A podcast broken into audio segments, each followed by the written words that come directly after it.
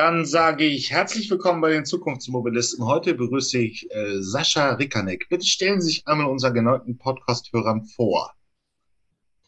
Ja, mein Name ist Sascha Rickanek. Äh, ich habe die Ehre, die ZF Race Engineering zu leiten, ähm, nachdem ich 14 äh, Jahre bei Daimler unterwegs war und davon zwölf im Ausland, viel in der Welt erleben durfte, in verschiedensten Bereichen von der Entwicklung über ähm, das Thema Vertrieb, Projektmanagement, Produktmanagement bin ich jetzt äh, zu meiner Leidenschaft zurückgekehrt, nämlich dem Motorsport, wo ich auch vor über 15 Jahren begonnen habe, damals in der Formel 1 und DTM bei Mercedes und äh, jetzt eben bei ZF zurück im Thema Motorsport angekommen, wo wir heute uns natürlich intensivst mit der Zukunft beschäftigen und die heißt äh, Elektrifizierung auch im Motorsport. Ja, aber es ist ja kein besonders bekannter Player im Motorsport. ZF ist ein großer Systemlieferant in der Automobilzuliefererindustrie. Aber was machen Sie genau im Bereich Motorsport? Ja, das liegt vielleicht ein bisschen an der Marke, die wir verwenden, denn Sie sagen, ZF ist kein bekannter Player, denn die Marke Sachs und Sachs Performance ist schon sehr, sehr bekannt im Motorsport und mhm. die Marke gehört zu uns. Ähm, da sind wir auch heraus entstanden äh, hauptsächlich im Antriebsbereich, im Fahrwerksbereich mit Kupplungen, mit Getrieben, mit Dämpfern. Aber mittlerweile und deswegen auch ZF nutzen wir das gesamte Portfolio der ZF Group weltweit, um dieses auch in den Motorsport zu bringen, beziehungsweise den Motorsport für Weiterentwicklung zu nutzen. Und da, wie gesagt, vor allem im Bereich der Elektrifizierung ist die ZF sehr, sehr stark ähm, äh, unterwegs und da nutzen wir den Motorsport um die Technologie, die Prozesse, die es bedarf, nach vorne zu treiben und selber auch anzupushen, besser, schneller, äh, höher, weiter zu werden sozusagen. Ähm, und da ist die ZF als Name ähm, doch auch mittlerweile bekannt über das Formel E-Engagement, was wir im Moment tätigen. Ja, ähm, das werden dann Älteren noch können. Günther Sachs ist wahrscheinlich der Namensgeber dieses des Sachs-Getriebes. Ähm, der war ja in Deutschland relativ bekannt. Ich packe ihn auch in die Shownotes dieser Episode.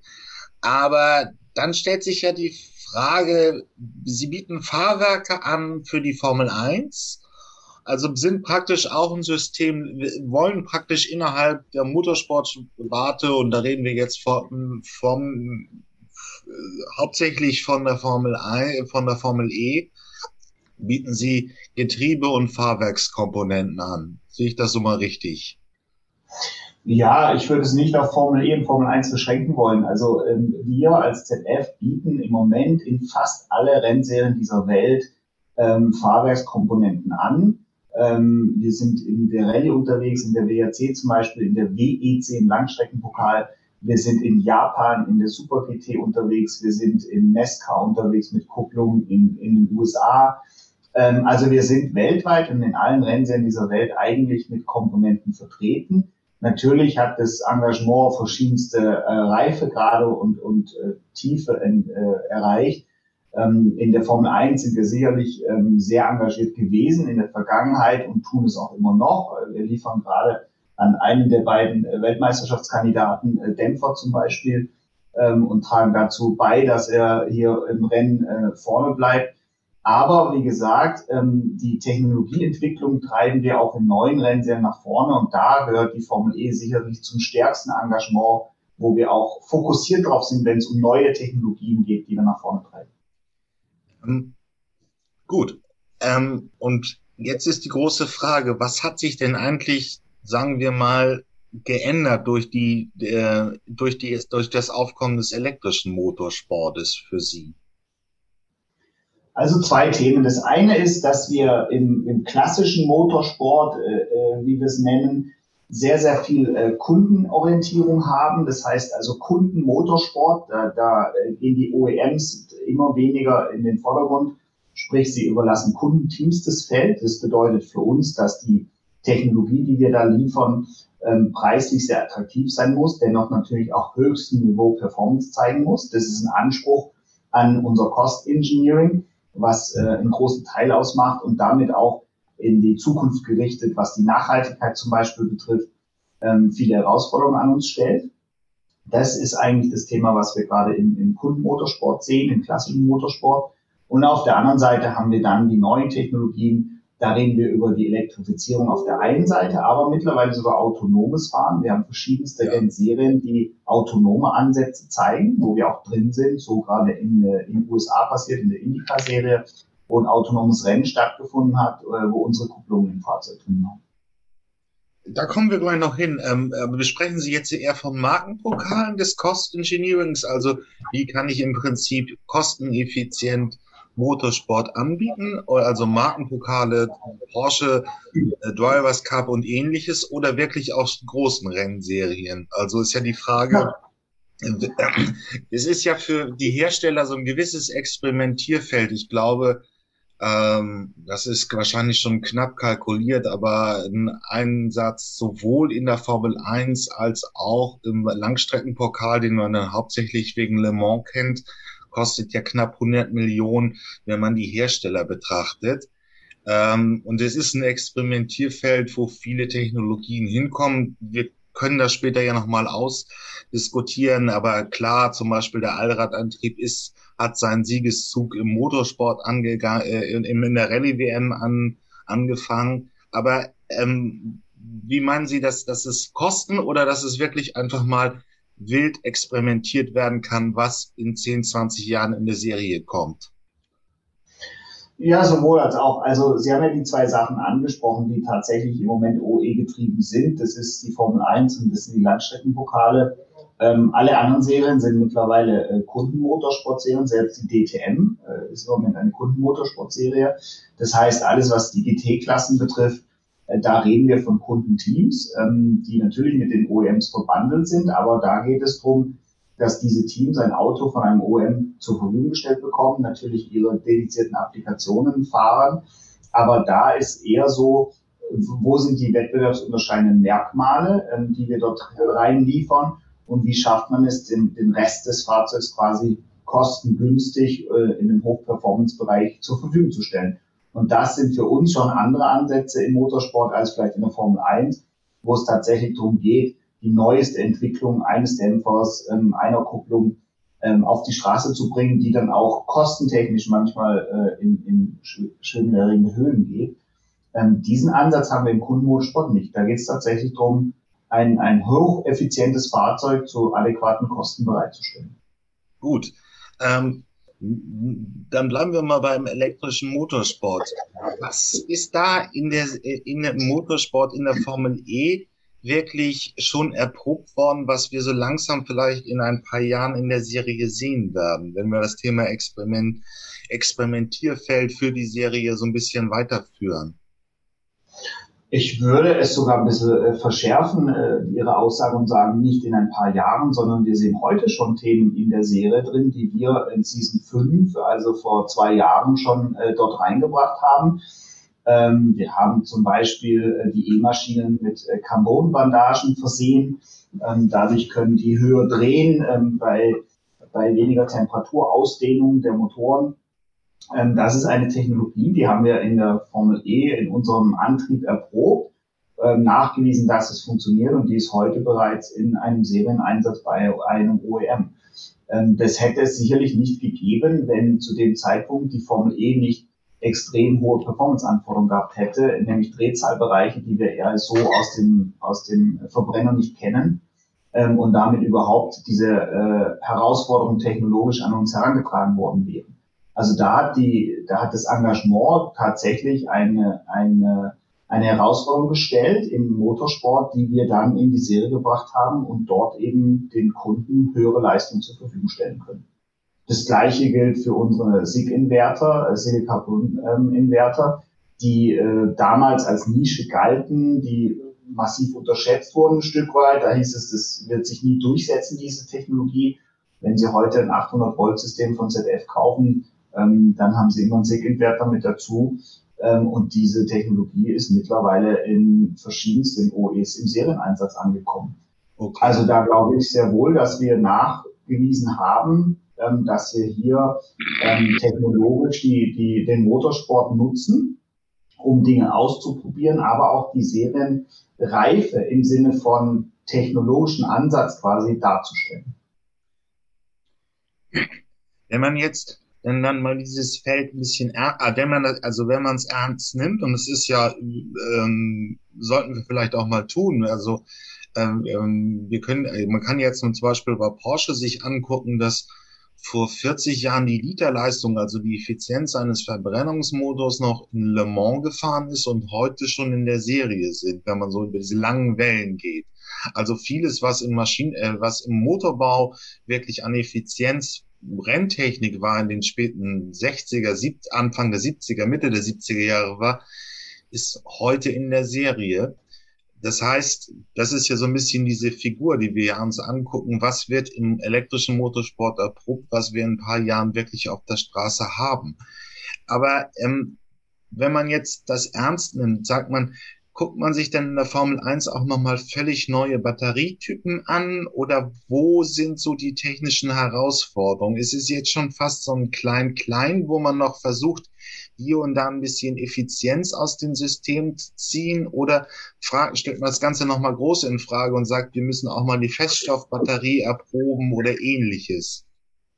Also ich sage Ihnen ein Beispiel, was das noch transparenter macht. Ähm, wir hatten äh, vor, vor zig Jahren die Anfrage von einem deutschen großen äh, OEM, ähm, Mensch, wir brauchen für den Kunden Motorsport, ähm, müssen wir die Fahrzeuge ähm, fahrbarer machen, ja, also schalten, äh, äh, bremsen, Gas geben, äh, all das in einem Rutsch, ja, auf einer schweren Strecke. Das ist zu kompliziert für einen nicht professionellen Fahrer, der sich vielleicht eben am Wochenende auf den Nürburgring begibt.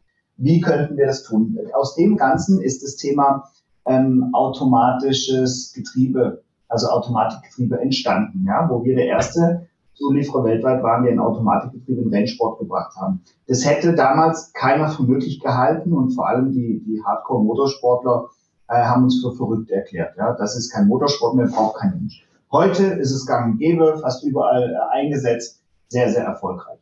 Das Gleiche passiert jetzt gerade ähm, in, in, im E-Bereich zum Beispiel. Sie müssen sich einfach vorstellen, was sind denn die Herausforderungen, die wir im Alltag sehen werden und die gleichen bilden wir im Motorsport ab. Beispiel Laden. Wie schnell sind wir in der Lage zu laden?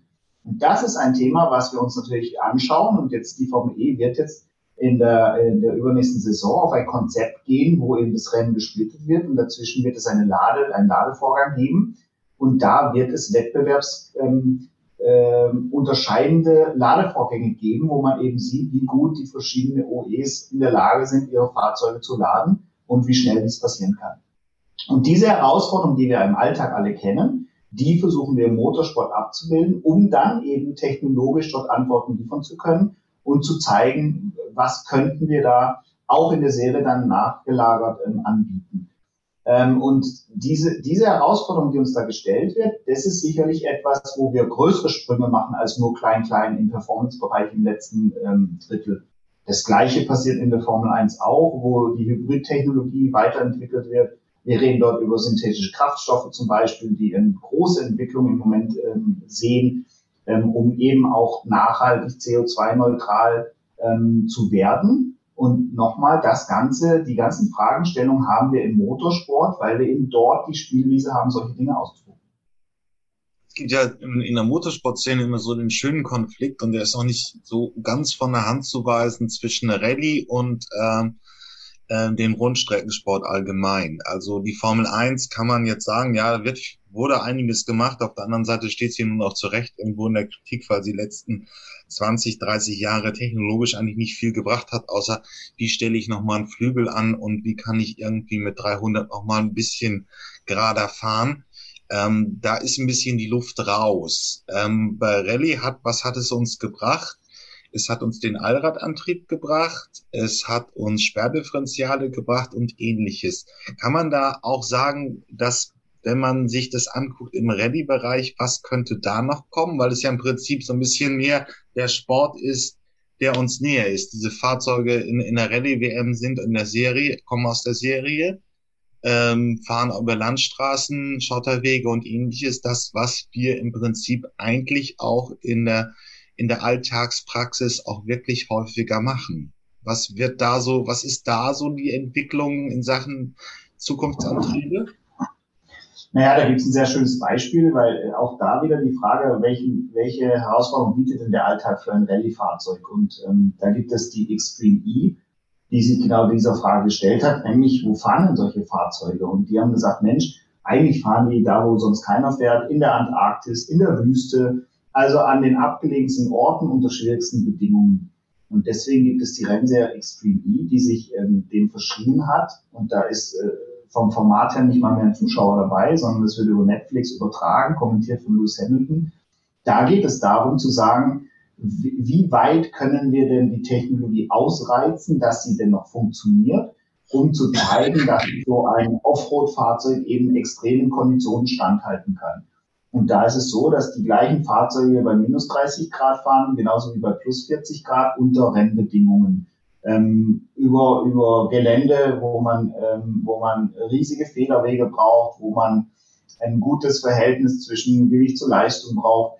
Ähm, alles elektrisch, voll elektrisch mittlerweile auch da das Thema, ja, wie hält eine Batterie denn Schläge zum Beispiel aus? Ja, man hört ja immer wieder, dass Leute Bedenken haben, dass diese Fahrzeuge im Stand einfach anfangen zu brennen.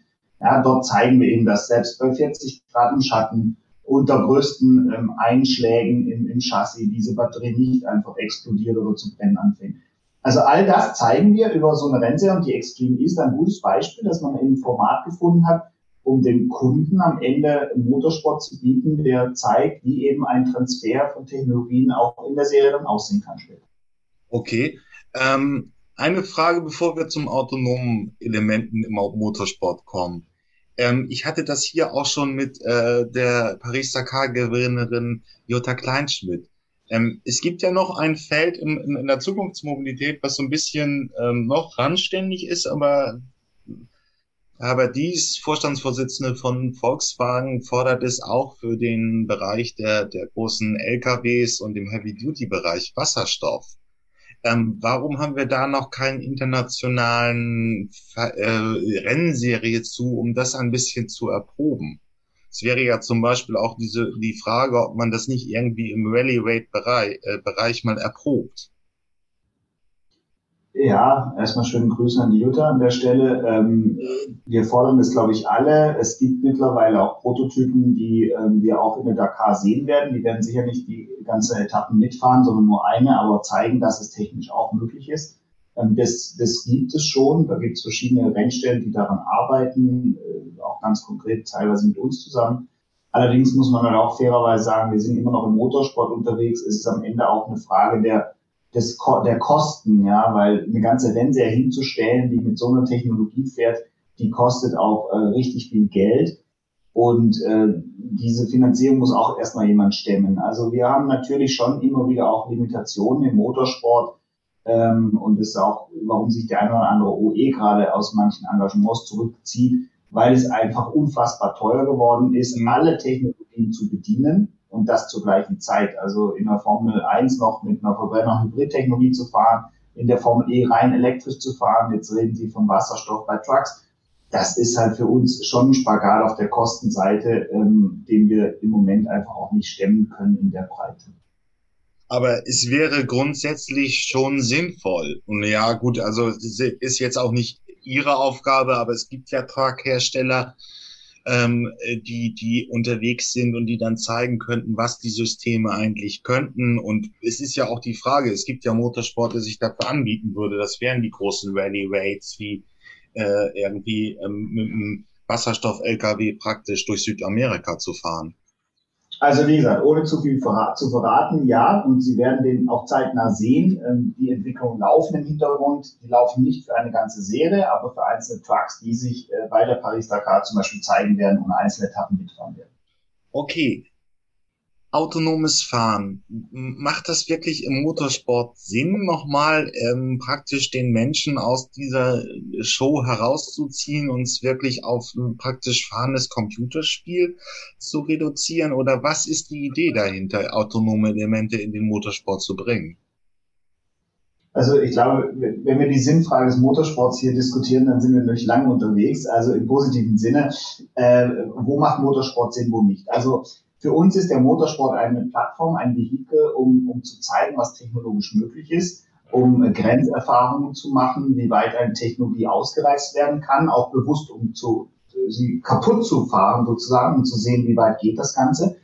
Und in diesem Sinne muss man auch das autonome Fahren sehen, denn das autonome Fahren wird uns in die Zukunft begleiten. Wir werden innerstädtisch in der, in der Last Mile Mobility, in der Micromobility werden wir autonomes Fahren sehen in Zukunft, in Megametropolen, vielleicht nicht unbedingt in Europa, aber wenn Sie mal nach Asien gehen, so eine 20 Millionen Stadt Shanghai, Peking, Singapur, da wird es noch viel, viel mehr Relevanz haben als bei uns.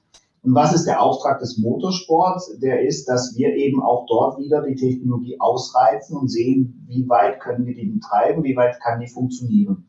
Deswegen gibt es Diskussionen im Motorsport, dass wir sagen, zum Beispiel eine Einführungsrunde äh, fährt das Auto selbstständig und holt den Fahrer quasi dann auf dem Grid ab. Ähm, äh, und zeigen damit, ja, der kann aus der Garage die erste Runde fahren, hält auch brav an, wo er soll. Ähm, das sind zum Beispiel Themen. Oder wir lassen die Boxen, ähm, die, die Boxendurchfahrt quasi autonom ähm, vollziehen. Oder während der Safety-Car-Phase fahren wir voll autonom hinterher, sodass da auch nichts passieren kann und das alles äh, gesteuert ist von vorher berechneten äh, ähm, Ansätzen. Also das sind die Themen, die wir dort diskutieren, inhaltlicher Natur. Ähm, dann gibt es natürlich im Moment schon Rennserien äh, über die Formula Student zum Beispiel, auch die IndyCar macht das, wo man auch neuen Automobilisten eine Plattform geben möchte, ihre Technologien zu zeigen. Da ist der motorsportliche Charakter, würde ich jetzt mal behaupten, eher im Hintergrund. Also wenn da 20 Autos jeder alleine eine Runde fahren, weiß ich nicht, ob das noch Motorsport ist. Aber wie gesagt, wir bieten hier einfach Plattformen, um Technologie nach, zu, nach vorne zu treiben wo wir wissen, dass diese aus dem Alltag heraus Fragen an uns Ingenieure stellen, die wir beantworten müssen. Okay, was gibt's denn gegenwärtig schon an Elementen im Motorsport, die man schon, sagen wir, autonom bezeichnen könnte? Na, im Moment gibt es noch wenig. Ähm, also wie gesagt, in der Formel E zum Beispiel, das, äh, genauso in der Formel 1 gibt es natürlich die, äh, die Reduzierung der Geschwindigkeiten bei einer Boxendurchfahrt oder hinterm Safety Car her.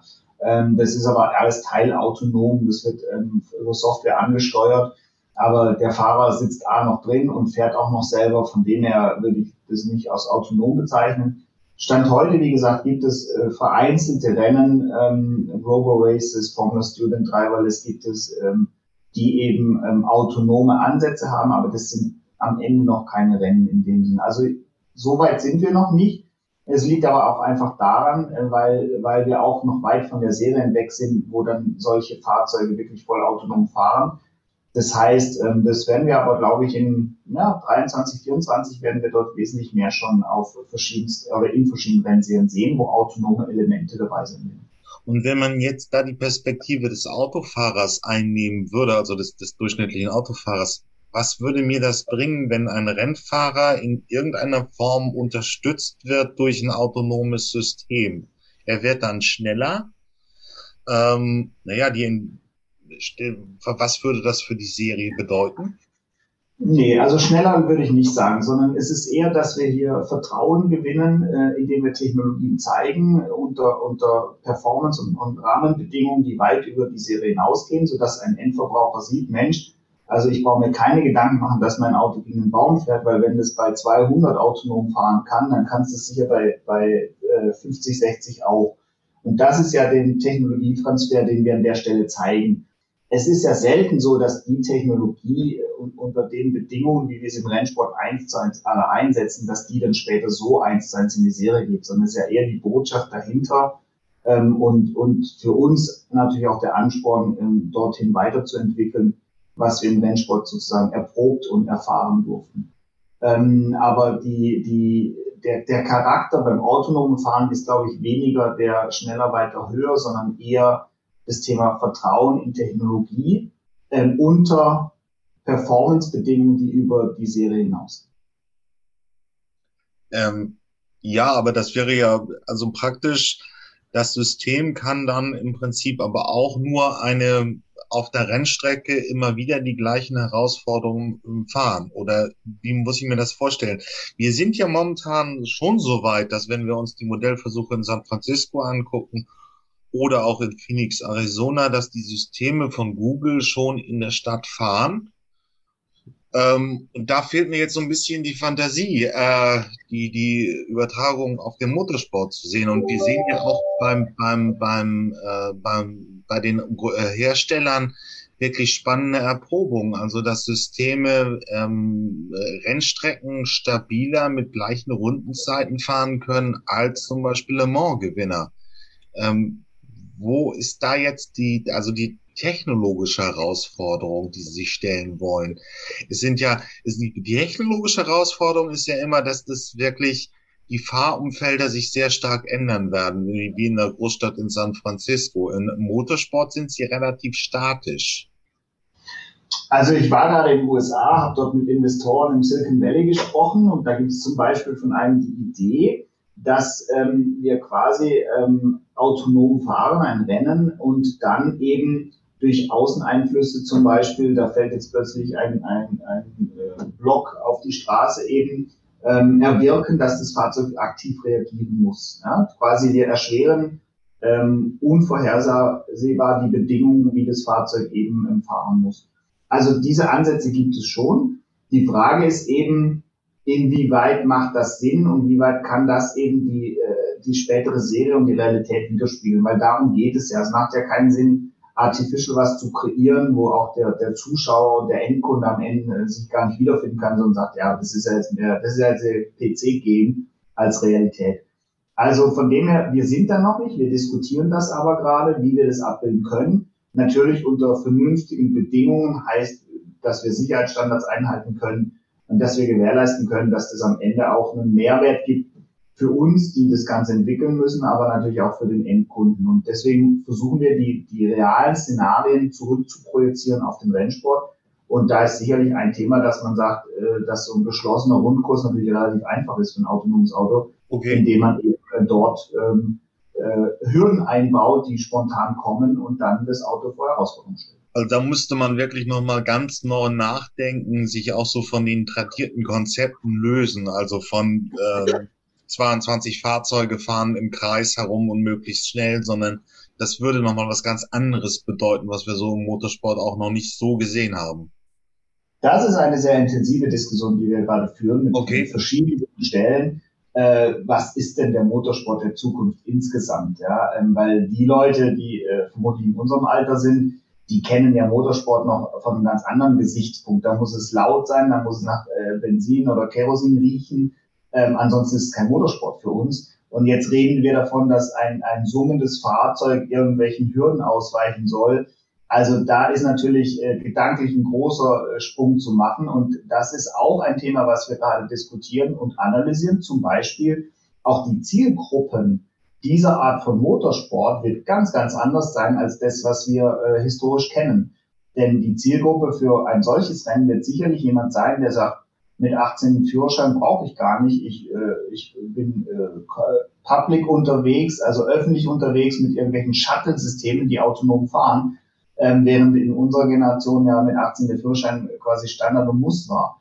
Also da gibt es ja auch viele gesellschaftspolitische Themen, die da reinspielen, wie wir dann am Ende den Motorsport abbilden wollen, um die Botschaften, die wir transferieren wollen, dort, dort wiederzuspiegeln. Und da gehen wir davon aus, dass es eben zwei große Lager geben wird, den klassischen Motorsport, wie wir ihn historisch kennen, und den modernen, nach vorne gerichteten Motorsport, der auch ganz andere Zielgruppen ansprechen wird.